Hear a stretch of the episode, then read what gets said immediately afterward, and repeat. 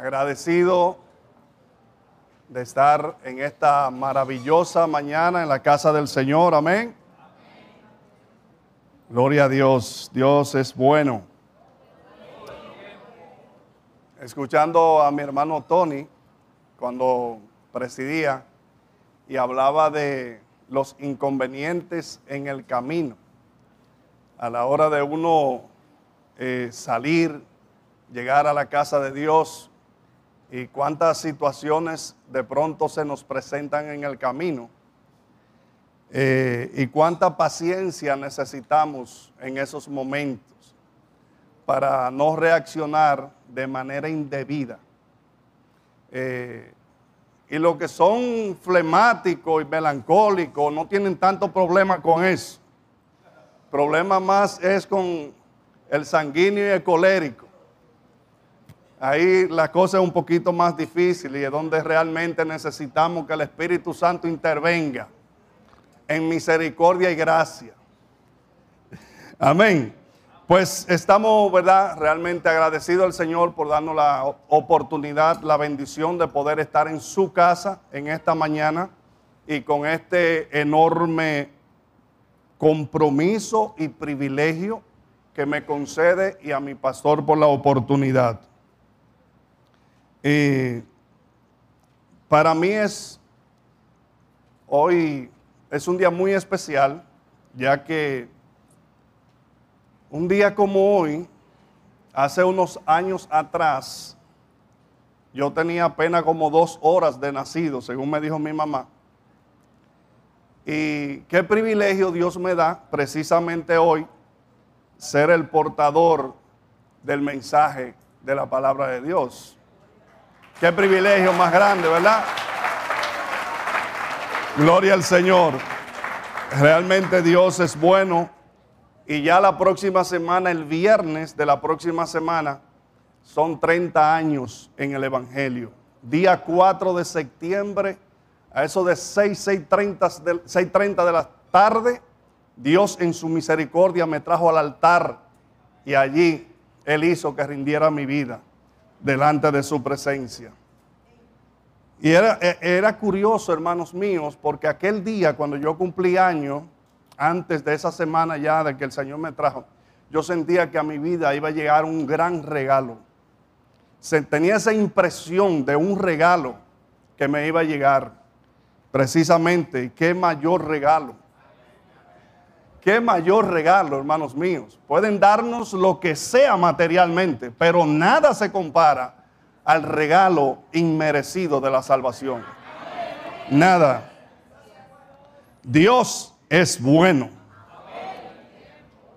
En este día, hermanos míos, quiero irme introduciendo y vamos a hablar de del capítulo 3 del libro de Nehemías, ahí está el contenido de lo que traemos hoy. Y nuestro, temas, nuestro tema a tratar, o por donde vamos a, a guiarnos, es las puertas, un camino hacia la madurez espiritual. Las puertas, un camino hacia la madurez, madurez espiritual. Y usted se va a dar cuenta porque hablo de las puertas a medida que vaya entrando a lo que es el desarrollo del mensaje. Cuando, cuando llega el tiempo de Dios para liberar a su pueblo conforme a la profecía dada por Jeremías, de que serían cautivos por 70, 70 años en Babilonia, Dios comienza a mover el corazón de su siervo para que escuche cuál era la condición del pueblo de Israel en Jerusalén. Y en los versículos del 1, del capítulo 1, dice, palabras de Nehemías, hijo de Acalías, aconteció en el año, aconteció en el mes de Kislew, en el año 20, estando yo en Susa, capital del reino, que vino Ananía, uno de los hermanos, con algunos varones de Judá, y les pregunté por los judíos que habían escapado, que habían quedado de la cautividad, y por Jerusalén. Y me dijeron, el remanente, los que quedaron de la cautividad allí en la provincia, están en gran mal y afrenta, en vergüenza. Y el muro de Jerusalén derribado y sus puertas quemadas a fuego. Dice Jeremías, cuando oí estas palabras me senté y lloré e hice duelo por algunos días y ayuné y oré delante de Dios, del Dios de los cielos. Padre, en el nombre de Jesús, aquí estamos, Señor, delante de tu santa y bendita presencia dándote las gracias por este privilegio que me concede en este maravilloso día. Gracias Señor por tener el alto honor de presentar el mensaje, el consejo de tu palabra a tu iglesia en este día. Bendigo tu nombre, Señor, por ello. Bendigo tu nombre por tenerme en tus memorias, por escogerme por darme la oportunidad que muchos quisieran y no tienen. Oh Dios, dependo totalmente de tu Santo Espíritu en esta hora. Cualquier cosa, Señor, perdóname. Cualquier cosa puede intervenir en la ministración de tu palabra. Se ha quebrado en el nombre de Jesús. Se ha quebrado todo espíritu de intimidación en esta hora. Todo espíritu de la tiniebla que se levanta, oh Dios, de una u otra manera para distraer nuestras mentes, oh Dios. Y así no prestar la atención debida al consejo de tu palabra. Sea manifiesto que tú eres Dios se ha manifiesto el poder de la resurrección en esta hora, Señor. Levanta, restaura y edifica tu iglesia para tu gloria. Padre, como siempre te pido, ayúdame a pensar alto, a sentir profundo y a hablar claro tu palabra. Que el pueblo y aquellos amigos que hoy están en medio nuestro puedan entender el mensaje que tú le estás transmitiendo a través de mi persona. Por Jesucristo te lo pido. Amén.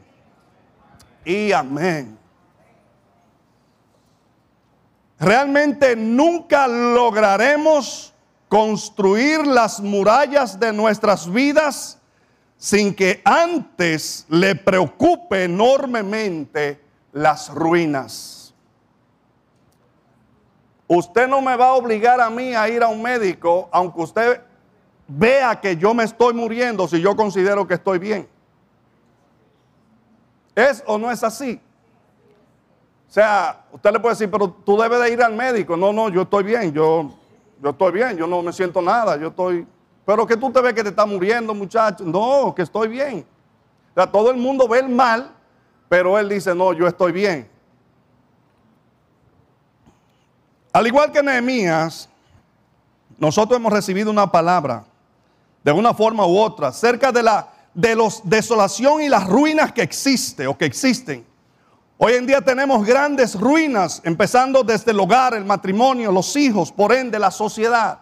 Hay ruinas desde el hogar hasta la sociedad, los hijos, todo.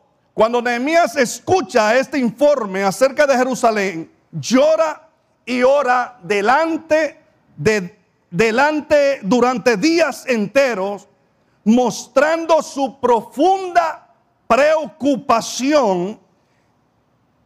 A esto entonces sigue la confesión. Según el capítulo 1 hallamos la preciosa oración de Nehemías al confesar que la nación entera ha abandonado a Dios y reconoce la justicia del trato de Dios para con ellos.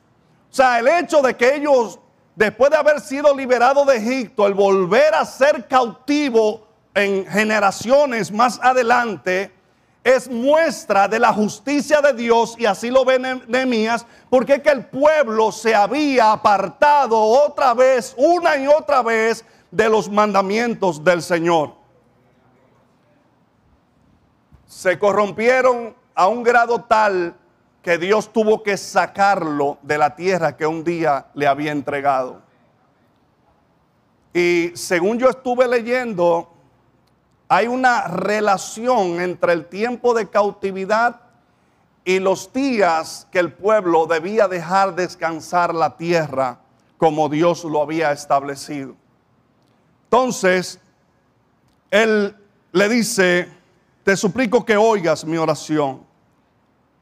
Le dice, escucha la oración de aquellos que nos deleitamos en darte honra. Te suplico que hoy me conceda éxito dice él, y hagas que el rey me dé su favor. Pon en su corazón el deseo de ser bondadoso conmigo. En esos días yo era copero del rey. Nehemías se va al escuchar la situación, se va ante la presencia de Dios y presenta esta oración. ¿Para hacer qué cosa? Como podemos ver, Nehemías ha estado urdiendo un plan en su mente mientras ha estado orando acerca de cómo construir las murallas. Tiene algo concreto que desea pedir. Él dice, prospera, oh Dios, a tu siervo Nehemías, prospera hoy, concédele gracia ante aquel hombre. ¿Qué hombre? Lo vemos en el, al final del versículo. Dice que él era copero del rey. Él le servía el vino al rey. Entonces no era, no era sencillo el tema, mis amados hermanos, de él presentarse ante el rey y hacerle esta petición. El copero era la persona de más confianza de un rey. De manera que cuando él en el capítulo 2 dice que se acerca, el rey notó algo diferente en Nehemías y le dice, ¿qué tú tienes? ¿Qué te pasa? Veo algo en tu rostro. Dice que él temió, pero luego aprovechó para decirle lo que, lo que había en su corazón. De, modo que aquí tenemos el caso de un hombre que por su preocupación y después de haber confesión de corazón, se entrega de lleno a un proyecto. Se entrega, pide a Dios que comience a actuar en el corazón del rey y así es como debe de empezar cualquier regreso a la gloria de Dios. Debemos de sentir, es lo primero, preocupación y a continuación debemos confesar. Luego nos comprometemos a la acción y también le pedimos a Dios que actúe a nuestro favor porque invariablemente una empresa como esta hay factores sobre los cuales no tenemos ningún control y Dios tiene que ocuparse de ellos. Hay cosas en la empresa de Dios que nosotros debemos hacer porque podemos hacerla y ya Dios ha dicho que la hagamos. Pero hay una parte que es Dios que se va a encargar. Que nosotros no podemos hacer absolutamente nada. Aleluya. Y qué bueno, mis amados hermanos, que nosotros pudiéramos entender esto en nuestro día a día. Hay cosas que nosotros tenemos el control porque Dios nos lo ha dado, ¿verdad? El tener el control de ciertas cosas, pero hay cosas que nosotros lamentablemente no podemos controlar. Por ejemplo, yo algunas veces cuando los hijos míos salen, yo me quiero poner un poquito ansioso cuando veo que la hora avanza, no llegan, no sé dónde, sé dónde están, pero de donde están hasta la casa, uno de pronto piensa, ¿qué puede pasar? Ahí es donde yo debo descansar en el cuidado y la protección del Señor. Que Él ha tenido, tiene y tendrá cuidado. Y que nada pasará a los nuestros a menos que el Señor se lo permita. a alguien o al enemigo de la justicia. Debemos de confiar en eso. Debemos descansar en esa verdad de que Dios tiene cuidado. Porque al final, ¿qué hago con preocuparme? Absolutamente nada. Al contrario. Y eso se aplica en, en muchísimas áreas de nuestras vidas. Al contrario, al final lo que nos enfermamos. Porque e, e, esa, esa situación nos lleva a un cierto ansiedad y luego estrés y, y por eso hay personas que están enfermas.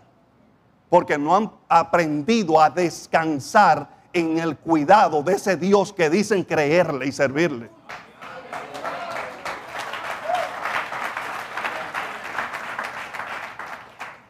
Después de Nehemías conseguir el favor del rey, por la gracia de Dios, llega a Jerusalén. En el capítulo 2, versículo 11 al 15, vamos a ver, dice, llegué pues a Jerusalén y después de estar allí tres días, me levanté de noche, yo y unos pocos varones conmigo. Y dice, no declaré a hombre alguno lo que Dios había puesto en mi corazón que hiciese en Jerusalén ni había cabalgadura conmigo, excepto la única en que yo cabalgaba. Y salí de noche por la puerta del valle, hacia la fuente del dragón y a la puerta del muladar, y observé los muros de Jerusalén que estaban derribados y sus puertas que estaban consumidas por el fuego. Pasé luego a la, a la puerta de la fuente y al estanque del rey, pero no había lugar por donde pasase la cabalgadura en que iba. Y subí de noche por el torrente y observé el muro y di la vuelta y entré por la puerta del valle y me volví. Miramos a Nehemías en acción. Él quería comprobar por sí mismo y ya por la dirección de Dios que las cosas en Jerusalén estaban realmente como le habían dicho. El versículo 17 dice, les dije pues, vosotros veis el mal en que estamos, que Jerusalén está desierta y sus puertas consumidas por el fuego. Venid y edifiquemos el muro de Jerusalén y no estemos más en oprobio o vergüenza. Dice entonces le declaré, le declara cómo Dios había sido bueno con él, cómo había puesto su gracia, cómo le había guiado anteriormente Así esforzaron todas sus manos para bien. Dijeron, levantémonos, edifiquémonos, edifiquemos según el versículo 18. Pero el 19, cuando lo oyeron Zambalat, Oronita, Tobías el siervo bonita y Gesén el árabe, hicieron escarnio de nosotros y nos despreciaron diciendo, ¿qué es esto que hacéis vosotros? ¿Os rebeláis contra el rey? Y usted debe de tener algo muy claro. Cuando usted se levante a edificar algo que usted considera que debe ser edificado en su vida, trabajar un área espiritual de su vida, una situación X, tenga también pendiente que el diablo va a decir y yo me levanto a oponerme. Tú te levantas porque quieres edificar y yo te me voy a levantar porque te me voy a oponer y no te voy a dejar lograr lo que tú quieres.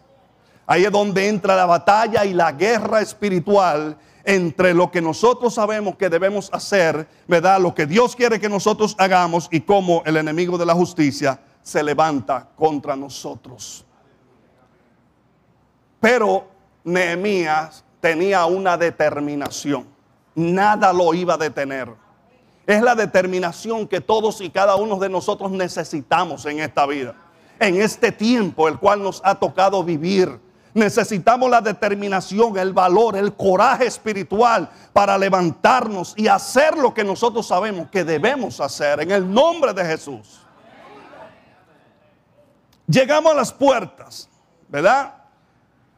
Se comenzó a hacer el trabajo, llegamos a las puertas, a los muros, estas eran indispensables para dejar entrar lo que era bueno dejar afuera lo que era malo.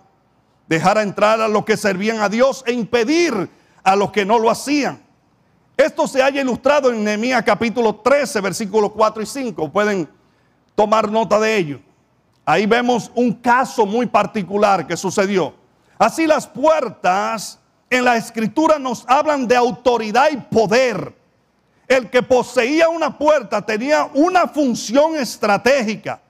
Tanto los muros como las puertas se menciona en Isaías 60, 18, nunca más se oirá en tu tierra violencia, destrucción ni quebrantamiento en tu territorio, sino que a tus muros llamarás salvación y a tus puertas alabanzas. Los muros están en relación con la salvación o la protección. Y las puertas se relacionan con la alabanza, según Isaías. Y Salmo 104 dice, entrad por sus puertas con acción de gracias, por sus atrios con alabanza. Aleluya. Óigame bien, necesitamos las dos cosas. Entonces nos preguntamos, ¿están según lo que Nehemías nos presenta desempeñando su papel las puertas en nuestras vidas. Las puertas, un camino hacia la madurez espiritual. Fue asignado, fueron asignadas personas, cada uno tomó la responsabilidad de levantar los muros, pero ahora había también que poner puertas. Y las puertas, como ustedes sabrán, son indispensables. O sea, aparte de los muros, si había algo que garantizaba la seguridad de la ciudad, eran las puertas. Pero también, ¿de qué vale tener un lujoso apartamento o casa en este tiempo sin tener puertas? Y no solo puertas, ponerle protector a las puertas y cámaras en las puertas también.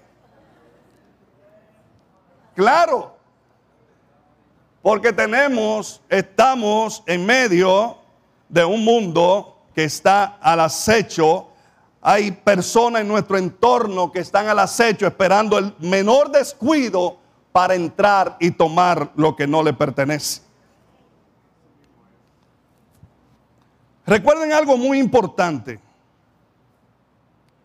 Y es que los nombres para los israelitas tenían un significado muy marcado. No eran nombre por gusto.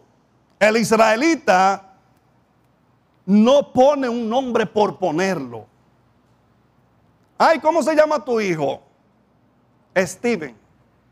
Ah, ¿y por qué tú le pusiste el nombre? No, porque el actor Steven Seagal me gustaba mucho y lo...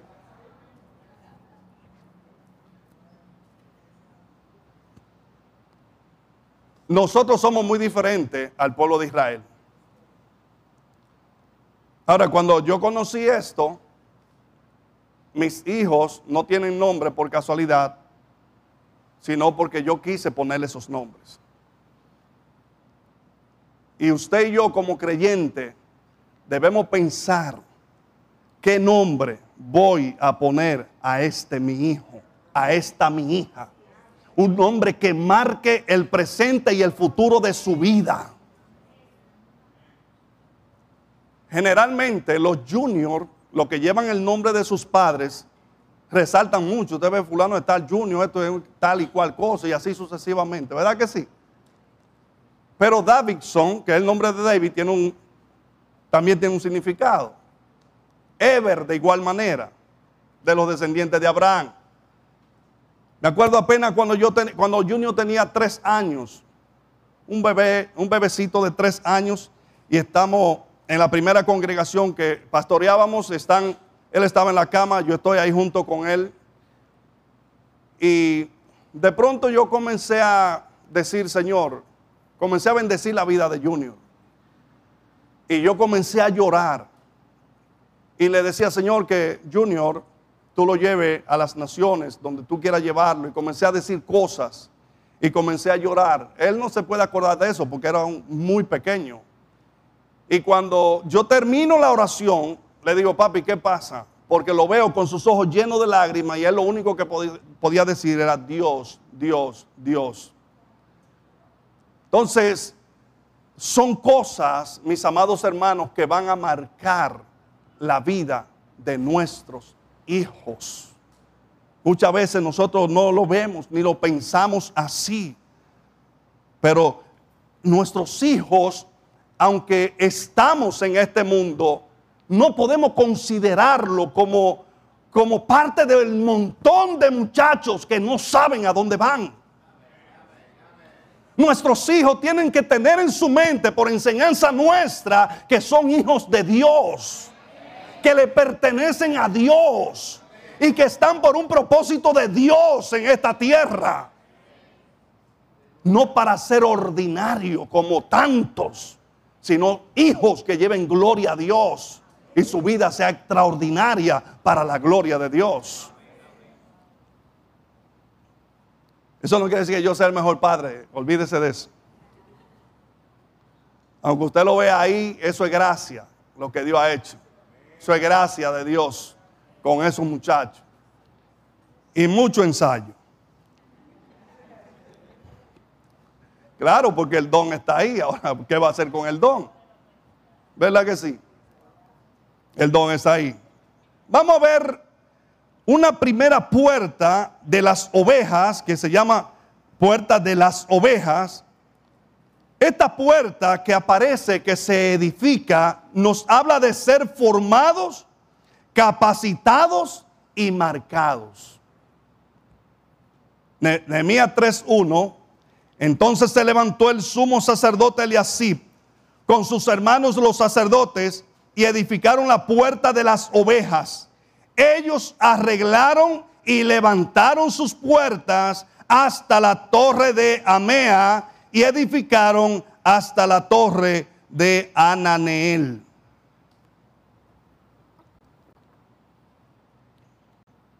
Las puertas, según Nehemías, nos enseñan no solo a construir los muros y las puertas quemadas en lo físico, nos hablan del camino del creyente, de conocer, practicar y experimentar en nuestras vidas un crecimiento continuo. Y eso lo vamos a ver a medida que vayamos desarrollando, que hoy no va a ser porque no tenemos el tiempo suficiente, pero usted, si Dios en lo adelante me da la oportunidad y esa es su voluntad, seguiré hablando de esto. Pero mire bien, cada una de las puertas es un avance progresivo en nuestras vidas. La puerta de las ovejas era a través de la cual se traían las ovejas a la ciudad para ser sacrificada en el altar. Como es natural, la puerta de las ovejas representa el Cordero de Dios cuya sangre fue derramada en la cruz por nosotros y por lo tanto revela el principio de la cruz la puerta de las ovejas. Este es siempre el punto de partida para fortalecer nuestras vidas. Es preciso que reconozcamos el principio de la cruz. El hecho de que Dios va a moverse en su vida de tal, manera que anule totalmente el propio ego, sus planes y sus intereses propios. Más que eso, más que mis intereses personales, Dios quiere trabajar con mi ego, con, con, ese yo, con esa forma egoísta muchas veces de nosotros actuar, que no nos deja muchas veces ni siquiera pensar cuál es la voluntad de Dios para mi vida. Aleluya.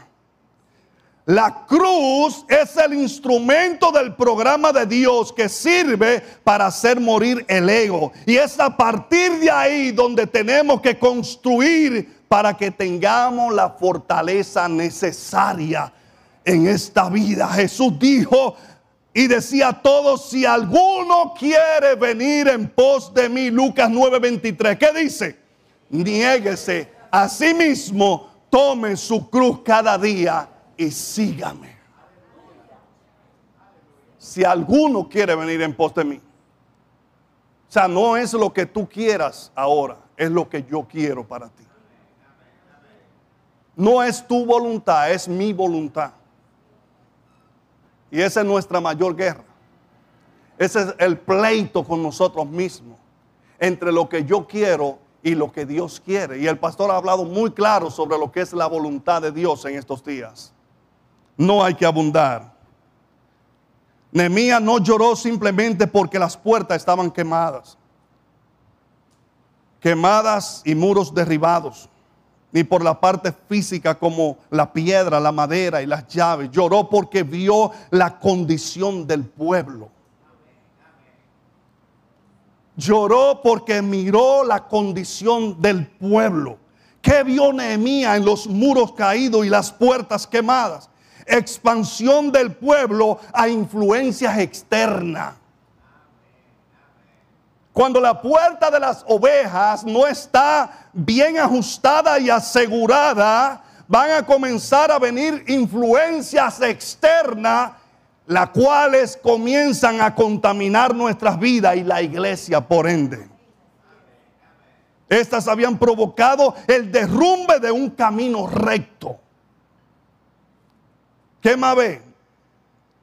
Debió, debió del pueblo a la recta obediencia de la ley de Dios.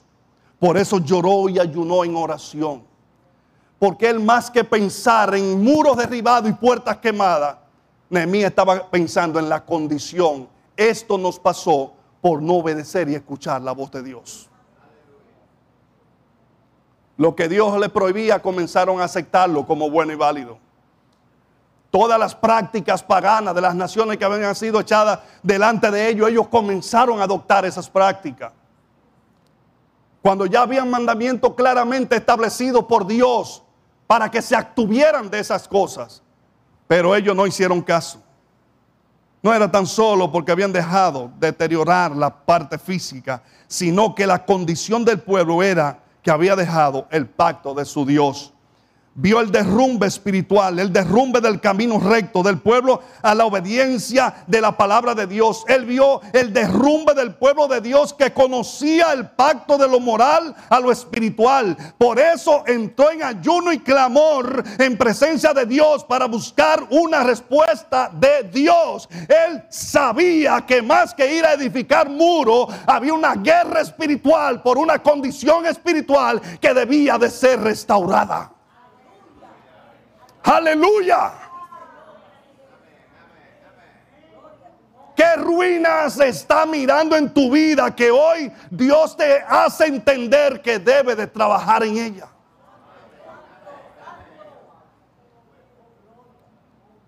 Cada puerta con su nombre nos indica un crecimiento de madurez, proceso ineludible en la vida del creyente. El Señor quiere que no nos quedemos estancados en el mismo estatus en que lo conocimos.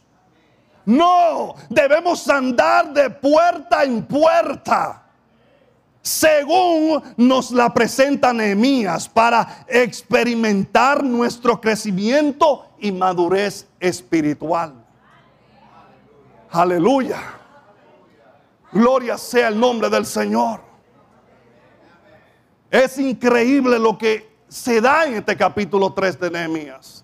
Lo que se nos presenta aquí. Debemos desarrollar un carácter fuerte, tener fundamento y avanzar en todas las demás puertas.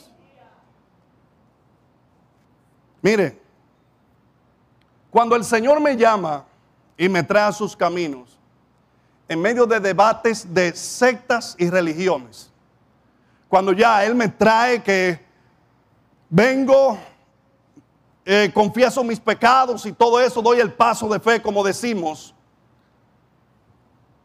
a mí se me entró algo a la cabeza. Y es que yo dije lo siguiente, yo tengo que saber a quién o quién es el Señor y debo de conocerlo a través de su palabra.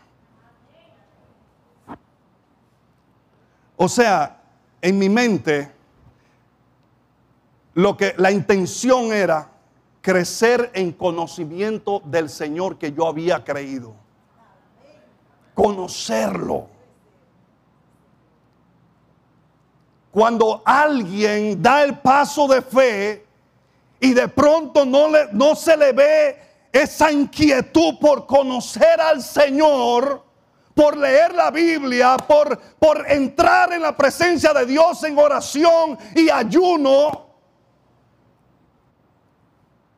Particularmente yo guardaba silencio y esperaba.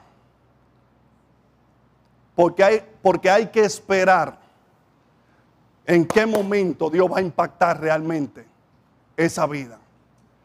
Porque cuando alguien, el Señor se le revela y choca con él, es imposible que guarde silencio. Es mi experiencia, es lo que he visto, es lo, que he visto en tanto. Personas que vienen, el Espíritu Santo lo tomas, los quebranta, los sacude, los levanta y se levantan de ahí a hablar de Jesucristo.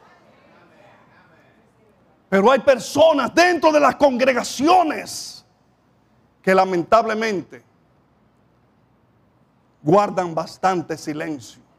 Y es como si no ha pasado nada en su vida. Eso no puede ser. Eso no puede ser. Aleluya.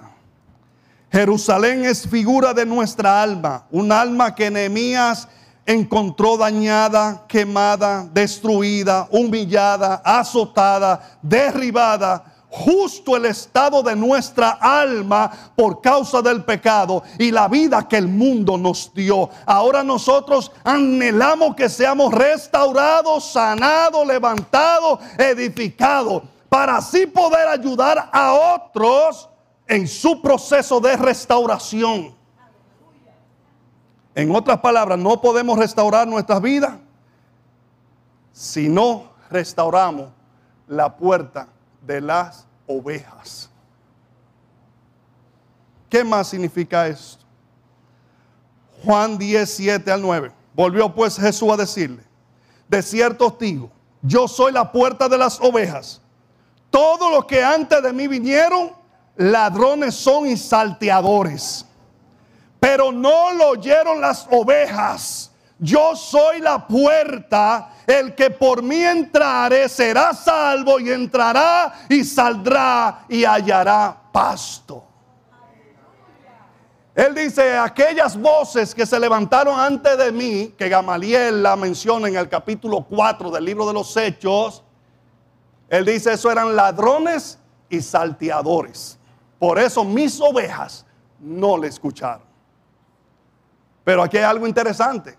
Usted que no ha conocido al Señor todavía, Él dice que Él es la puerta. Y que el que por Él entrare será salvo. Si usted quiere entrar por otra puerta, usted está perdiendo su tiempo. Pero para el cielo no puede entrar si no es por la puerta correcta. La puerta correcta se llama Jesucristo. Hay gente que está buscando la religión verdadera. Y muchos proclaman que su religión es la verdadera. Y tantos amigos, los pobres, cuando escuchan que dice el mormón que es verdadero, el testigo de Jehová es verdadero, el adventista es verdadero, los evangélicos somos verdaderos, el católico, el musulmán, el, isla, el, el el judío, el budista. Y aquellos amigos, los pobres, están en medio. ¿Y cuál es la verdadera entonces? Porque todos dicen que son verdaderas. Qué lío. Jesús lo dijo claro. Yo soy la puerta. El que por mí entrare será salvo y entrará y saldrá y hallará pastos.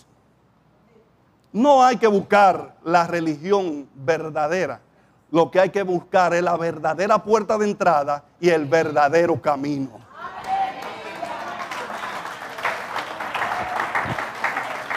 Entonces Él va a guiarte a donde Él quiere que tú estés. Así de sencillo. Ya que Jesús es la puerta de las ovejas y estamos hablando de restaurar la puerta de las ovejas, debemos restaurar nuestra relación con Dios, No podemos buscar o anhelar que nuestra vida sea restaurada si no restauramos nuestra relación con Dios. Y esto no es a través de ritos de aquí, de allí, no, no es que hay que irse a la presencia del Señor y reconocer nuestra condición. Nos habla de darle nuestra vida a Cristo, aceptándole como nuestro único Salvador, creer en su sacrificio redentor en la cruz del Calvario. Somos ovejas, somos ovejas de su prado. Juan 10, 14 y 15. Yo soy el buen pastor, dice, y conozco mis ovejas y las mías me conocen, así como el Padre me conoce y yo conozco al Padre y pongo mi vida por las ovejas y la puso. Amén, ¿verdad que sí? Solo entrando por la puerta que es Jesús, seremos de su rebaño. ¿Qué significa ser oveja de su prado? Que Jesús se convierta en nuestro buen pastor. Ezequiel 34, 22 y 23. No voy a leer, solamente lo menciono. Segundo, ser limpio por su sangre, perdonado, según Hebreos 9, 11 y 12. Para Dios ya no somos extraños Tercero, sino herederos y coherederos, así lo dice Romanos 8, 16 y 17. El Espíritu mismo da testimonio a nuestro espíritu de que somos hijos de Dios. Y si hijos también herederos, y heredero de Dios y heredero con Cristo, si es que padecemos juntamente con Él. Para que juntamente con Él seamos glorificados. Cuarto, estaremos en espera de su venida. Esas son las ovejas del Señor. El que no es oveja no ha experimentado ni conoce esto. Al contrario, se burla de que Cristo venga. Pero las verdaderas ovejas están esperando el retorno de su amado Salvador. Están esperando el retorno de su Señor y anhelamos ese día cuando Cristo volverá. Aleluya. Primera de Tesalonicenses 4, 14 al 16. Ahí está plasmado lo que dice, como los muertos en Cristo resucitarán primero, luego nosotros los que vivimos, los que hayamos quedado, seremos juntamente con ellos arrebatados para recibir al Señor en la nube y siempre estar con el Señor. Oh, qué día más glorioso será aquel para los sufridos de la tierra por la causa del Evangelio de Jesucristo. Gozamos de salud por sacrificio, por su sacrificio. Isaías 53, 4 y 5. Hay salud también física, como la hay emocional, espiritual, del alma, de todos los lados. Sexto, somos libres del pecado. Gálatas 5.1. Estás pues firme en la libertad con que Cristo nos hizo, hizo libres y no estéis otra vez sujetos al yugo de esclavitud. Séptimo, Dios cuida Dios cuida de nosotros. Lucas 15, 4 al 7. Él va detrás de la oveja perdida. Para que nuestra alma sea restaurada debemos primero restaurar la puerta de las ovejas. O sea, reconocer que Jehová es Dios y que Jesús, su Hijo, pagó el precio de nuestros pecados en la cruz del Calvario y que el Espíritu Santo ha quedado en nuestras vidas para guiarnos para ser restaurados. No estamos solos. Usted no está sola. En su batalla usted no está solo. Él está con usted y pelea por usted. Aleluya. Si tiene duda entregar la rienda de su vida, de su casa, de su negocio, de su empresa, de lo que sea, no dudes. Confía en Él. Y aunque aparentemente las cosas no vayan como usted espera, confíe en Él.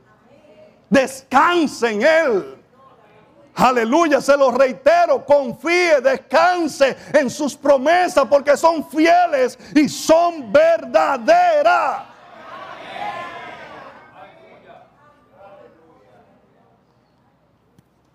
Miremos la siguiente puerta, la puerta del pescado.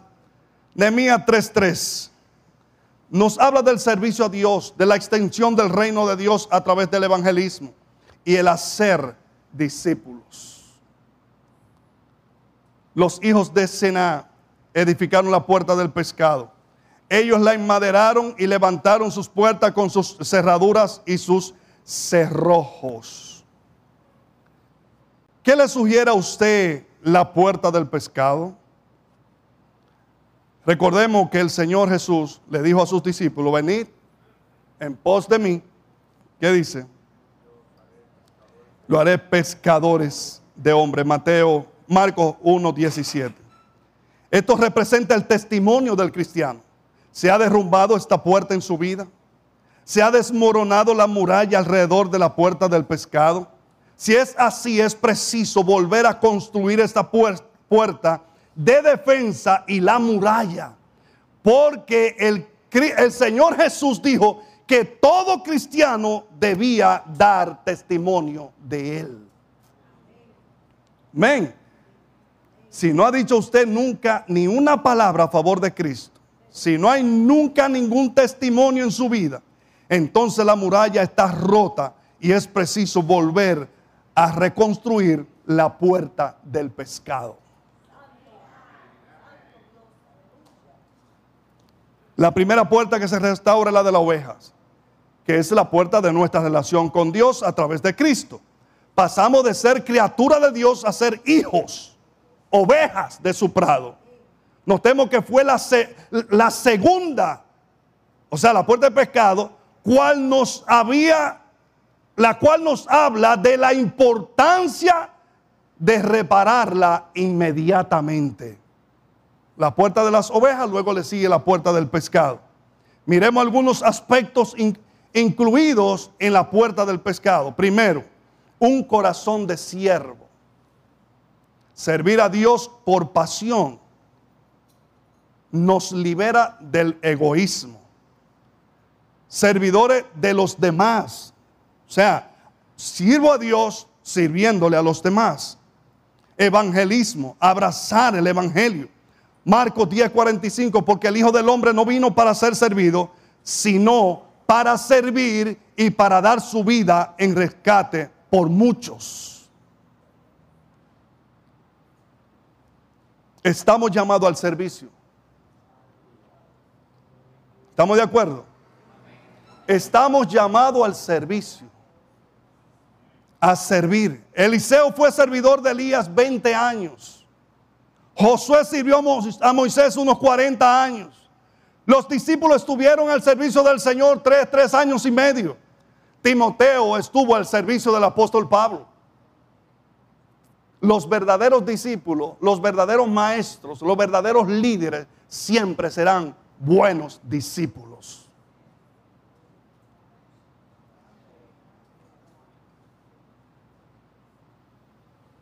¿Cuánta batalla en la célula? Es líderes. ¿Cuántas batallas en la célula? Nuestro deber es hacer discípulos. Con esta puerta estamos abriendo la puerta de la salvación, que es Jesucristo. Puerta a la revelación y a la sabiduría, que es nuestro Señor Jesucristo. Esta puerta debe de estar únicamente abierta para cambios y para ser restauradas en nuestras vidas. Los cambios deben estar sujetos a la palabra de Dios. El verdadero cambio lo hace Dios a través de su palabra.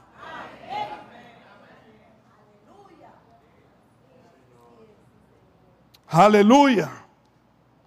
La puerta se abre para dar paso al reino de Dios. A todo creyente se abre también para dar paso a las promesas y bendiciones de Dios. Esta puerta se abre para salvación, sanidades y a la libertad en que Cristo nos ha hecho libre, nos ha llamado. Y para obtener la herencia de Dios somos herederos, somos coherederos en Cristo Jesús. Oh, bendito sea el nombre del Señor. ¿Quiénes son los que las reparan? Según Nehemías 3:4, junto a ellos dice, restauró Meremot hijo de Urías, hijo de Cos, y al lado de ellos restauró Mesulam, hijo de Berequías, hijo de Mesabeel. Junto a ellos restauró Sadot, hijo de Baana. Notemos que fueron personas específicas quienes las repararon. Los nombres de estas personas nos hablan de las cualidades y requisitos que se necesitan para reparar esta puerta. Mateo 4, 18 al 20. Andando Jesús junto al mar de Galilea, vio a dos hermanos, Simón llamado Pedro y Andrés su hermano, que echaban la red en el mar porque eran pescadores. Y le dijo, venid en pos de mí y os haré pescadores de hombre. Ellos entonces, dejando al instante la red, le siguieron. Venid. Mire, cada uno de nosotros tenemos, como decía al principio, el más alto honor y privilegio de ser llamado por Dios. Entre tantos millones y millones de personas que Dios se fijara en mí. Que Dios lo mirara a usted. Pero ¿y quién, ¿y quién soy yo? ¿Y quién es usted? Ah, no, espérese, mi apellido es tal. Yo soy de la genealogía tal. Mis ancestros se llamó fulano de tal, apellido tal.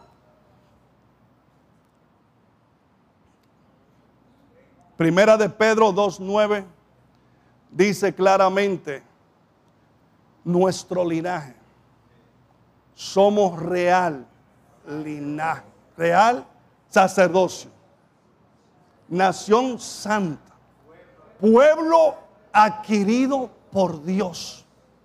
¿Para qué? Hay un propósito. Óyame, el apellido más grande, de mayor privilegio, más extraordinario, es ser llamado, ese es, esa es una hija de Dios. Ese es un cristiano. Eso es un aleluya que a usted, así era que reconocían a los cristianos antes, es un aleluya. Óyelo aleluya, como suenan ahí. ¿Sí o no? Así era que, éramos reconocidos los aleluya. Por bulloso y aleluyoso y cuántas cosas pasaban, ¿verdad? Eso no ha pasado. es nosotros que nos hemos descuidado. Pero la iglesia de Cristo no cambia el poder que se, se, manifestó el día de Pentecostés está aquí. Aleluya.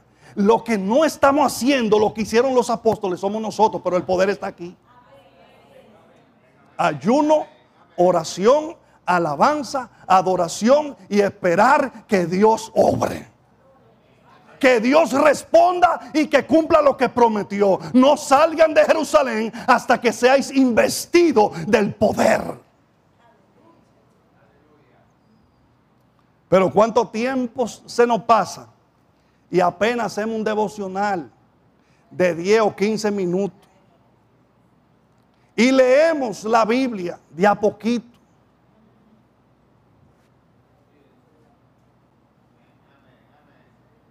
Y eso nada más no es para el pastor y los pastores y el liderazgo. Una vida de consagración, de entrega, de rendimiento, la presencia de Dios en oración, en sacar tiempo en la presencia del Señor para estar con el Señor. El problema es que, ¿sabe cuál es el problema? Es que nuestro amor por nuestro amado Salvador se ha apagado. Pero ¿qué es lo que más quieren dos personas enamoradas? Estar juntos. No se cansan de hablar. Hermano, pero ¿y cómo no va a durar de que más de 15 o 20 minutos ahí decorando? Hermano, pero es que no, porque es ¿y qué yo le voy a decir al Señor?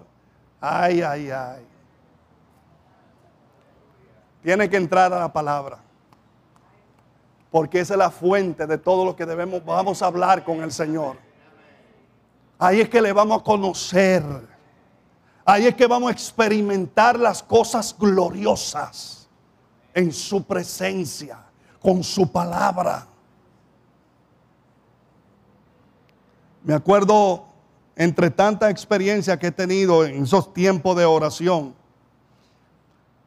que estaba leyendo muy, estaba leyendo bastante, porque no estaba trabajando en ese momento y tenía la oportunidad de leer mucho la Biblia, a tal punto que en 14 meses leí el, Nuevo Testamento en cinco ocasiones y el Antiguo Testamento en tres ocasiones.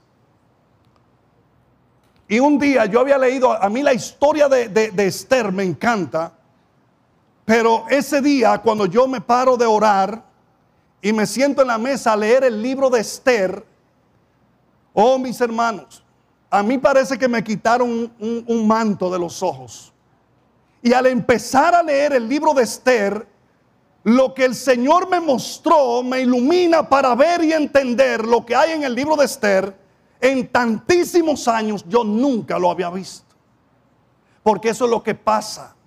No está bien un devocional, está bien, pero eso no es todo. Eso no es todo. Dios quiere más de su iglesia. Dios quiere más de su pueblo. Más entrega, más compromiso. Hoy, es, hoy somos, nosotros somos sumamente comprometidos y responsables con las cosas de este mundo. Pero cuando se trata de las cosas de Dios, hay una y mil excusas que delante del Señor no tienen ninguna validez. Hay excusas que sí. El Señor dice, no, es verdad. No pudo porque tiene esa condición. Pero la mayoría de veces son puras haraganerías e irresponsabilidades nuestras. Y esa falta de amor y pasión por Dios, por su palabra, por su presencia.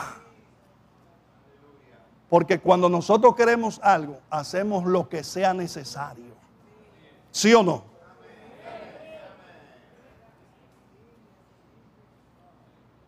Hay un llamado a ser pescadores de hombre para su reino. Por eso debemos evangelizar. Y si no lo hacemos, no hemos restaurado esta puerta.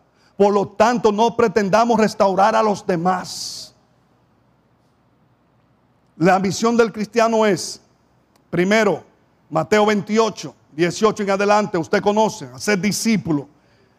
Segundo, predicar el Evangelio a toda criatura, sin importar su raza, cultura, posición social. Nuestro deber es lanzar el anzuelo, sentir el deseo de predicar hablando del reino de Dios. Hable del reino de Dios. Predíquele a sus amigos, invítelo a la célula, haga su parte que Dios se va a encargar de la de él.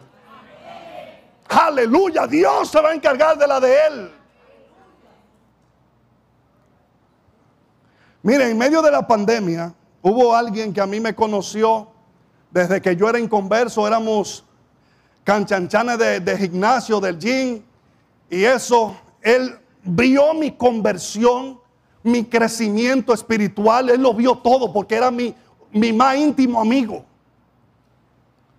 Él siguió por su lado, yo seguí por el mío, buscando al Señor. De pronto nos desapartamos, él se fue por un lado, luego supe dónde estaba, lo llevé de nuevo al lugar donde yo estaba laborando. Allí eh, eh, el Señor le permitió que él tuviera posiciones por intervención mía. Pero ya llegó el momento que yo salgo al ministerio y este hombre de cuando en veces nos hablábamos. Pero en esos tiempos que tuvimos juntos, ¿cuánto le prediqué a este hombre? ¿Cuánto le hablaba de la palabra? estando en medio de la pandemia 2020 en Estados Unidos, tomo el teléfono para llamar a mi hermano. Mi hermano no me toma la llamada, pero veo a mi, a mi querido amigo Máximo Goris en la línea por, eh, por Messenger, creo que fue. Le marco. Nos decimos amigo mío. Me dice, amigo mío, ¿cómo está usted? Yo estoy bien. ¿Y tú cómo está Máximo? Dice Héctor, ahora mismo estoy sentado en mi cama pidiéndole al Señor, ¿qué voy a hacer con mi vida? No hallo qué hacer con mi vida. Destruido, enfermo, un hombre que era muy fuerte, fornido, destruido, el hogar destruido, la esposa se va, era una situación bien desesperante para él. Ahí volví, le presenté el Evangelio. Y para no alargarle el tema, hoy ya está estudiando, cursando estudios teológicos en las iglesias de las asambleas de Dios en Santiago. Un hombre apasionado por el Señor. Eso sucede cuando somos impactados por el poder de Dios y ese impacto de Dios en nuestra vida impacta a los que están a nuestro alrededor. Usted sabe lo que hacía yo en mi trabajo. Habían algunas personas media quiquillosas.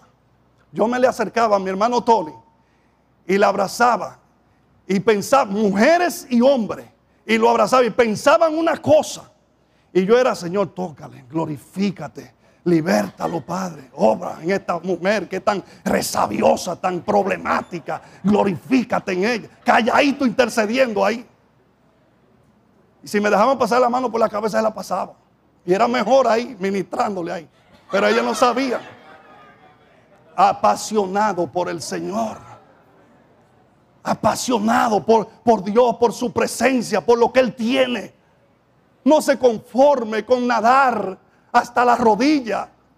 No, no, no, este es un mar demasiado profundo.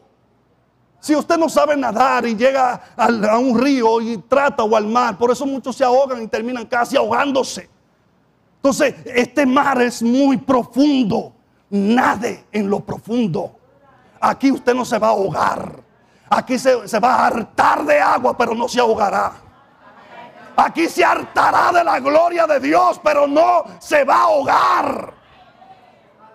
Oh, gloria sea su nombre en esta hora. Aleluya. Ustedes saben muy bien lo que dice Marcos 16, 15. Hay una responsabilidad, hermanos míos. Hay que ir a predicar el Evangelio a toda criatura. A toda criatura, no importa quién sea. Romanos 10, 14, 15 dice, ¿cómo pues invocarán a aquel en el cual no han creído? ¿Y cómo creerán en aquel de quien no han oído? ¿Y cómo irán sin haber quien les predique? ¿Y cómo predicarán si no fueren enviados? Como está escrito, cuán hermoso son los pies de los que anuncian la paz, de los que anuncian las buenas nuevas. Cuán hermoso.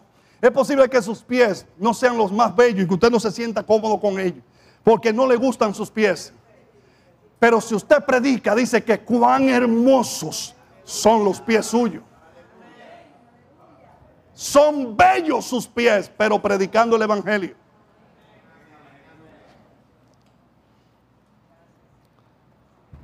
Mateo 4, 18 y 20.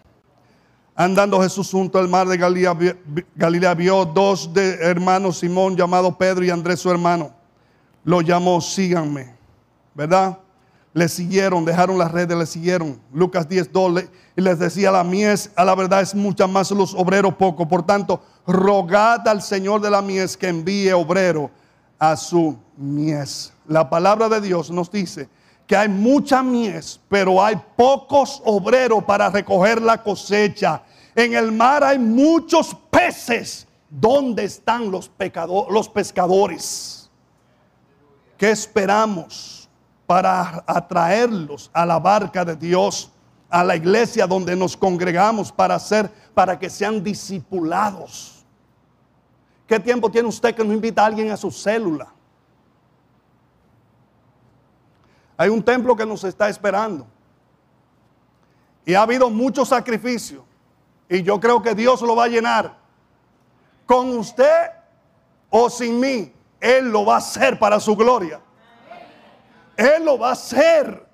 Porque lo que hemos visto y lo que ustedes han visto es que Él está en este proyecto. Y se ha de seguir glorificando porque se ha glorificado.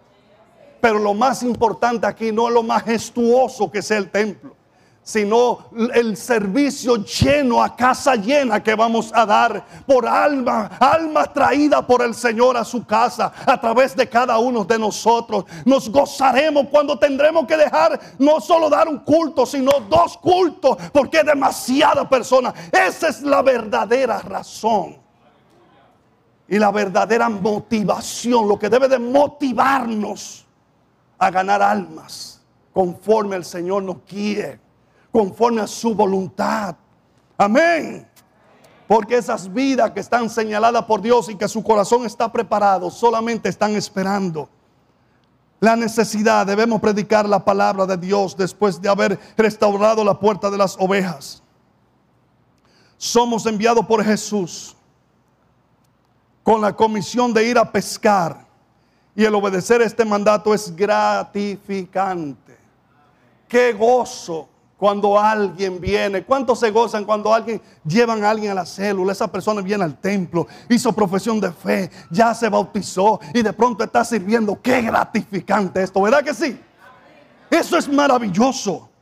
Todos y cada uno de nosotros hemos sido llamados por Dios y Él ha tratado de una manera muy particular con cada uno de nosotros. El Señor, el Señor no trata con todos de igual manera. Cada persona es un trato especial y particular. Y ese es su testimonio para ir donde el Señor le guíe y hablar de cuán grandes cosas ha hecho el Señor con su vida. Hay vida, hay familia que están esperando que tú le cuentes esas cosas grandes que el Señor ha hecho contigo. Es nuestra responsabilidad prepararnos para ellos. Recuerda, no es cuánto tienes, sino qué está haciendo con lo que tienes. ¿Qué está haciendo?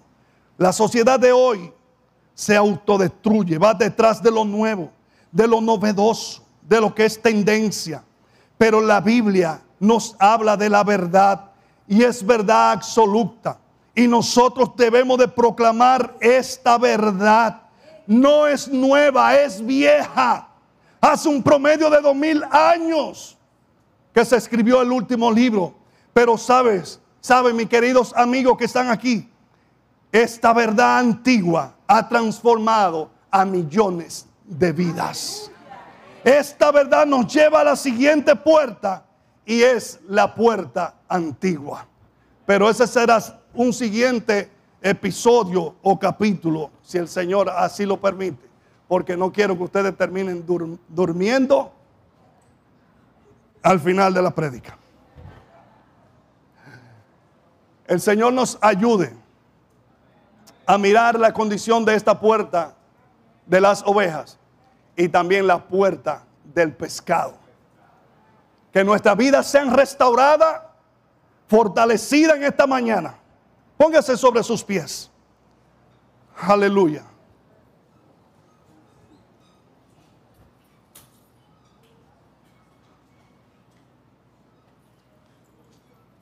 Gloria a Dios. Gracias, Señor. Gracias, Señor. Mire, ese hermano o esa hermana que está a su lado, es posible que esté en más de la necesidad que usted piensa. O sea, hay una necesidad en él o ella más allá de lo que usted puede pensar. Sencillamente tómele la mano y dígale, Señor, bendice la vida de mi hermano. Fortalece la vida de mi hermano, de mi hermana en esta hora. Sé con ella o con él en medio de esa situación que solo tú y ella o él conoce. Bendices, bendice su vida en esta hora con una oración a su favor. La Biblia dice que oremos los unos por los otros. Es posible que tu hermano esté en una condición de salud desesperante, que tiene que ir al médico y no sabe cuál es el diagnóstico. El Señor tiene el poder también para hacer, para obrar milagros. Él tiene el poder para restaurar. Él tiene el poder para sanar. Aleluya, aleluya, aleluya. Oh, gloria sea su nombre. Aleluya. Es posible que ese hermano suyo que está a su lado esté batallando porque hay un don, hay un depósito de Dios. Y sabe que debe de ponerlo en acción, en función. Pero no haya cómo hacerlo. Aleluya, Señor, abre puerta. Señor, abre puerta. Abre puerta, Señor. Abre puerta, oh Dios y Padre Celestial. Para que podamos hacer aquellas cosas que tú nos has llamado a hacer, Señor. Bendice mis hermanos, bendice tu iglesia, fortalécenos y ayúdanos a seguir hacia adelante día a día, oh Dios y Padre Celestial. Gracias Señor por la oportunidad y la bendición. Bendecimos, Señor, aquellos que nos han estado mirando, a esos hermanos y amigos que se han bendecido en tu nombre. Aleluya. Y si aquí hay alguien, algún amigo, que entiende que su relación no anda bien con Dios, este es tu momento de arreglar tu vida con Dios. Si estás aquí es por un propósito divino, es porque Dios quiere trabajar con tu vida. Él te llama, levanta tu mano donde estás y dile, yo necesito el Señor. Yo te necesito, Señor. Yo necesito arreglar y reparar esta puerta que está dañada. Mi relación contigo. Padre, en el nombre de Jesús. En el nombre de Jesús. Es una obra de tu Santo Espíritu en nuestros corazones. Glorifícate. Manifiéstate para tu gloria. Para tu gloria. Si hay alguien con la disposición de corazón, estamos dispuestos a orar por usted en esta maravillosa mañana. Aleluya. Gracias.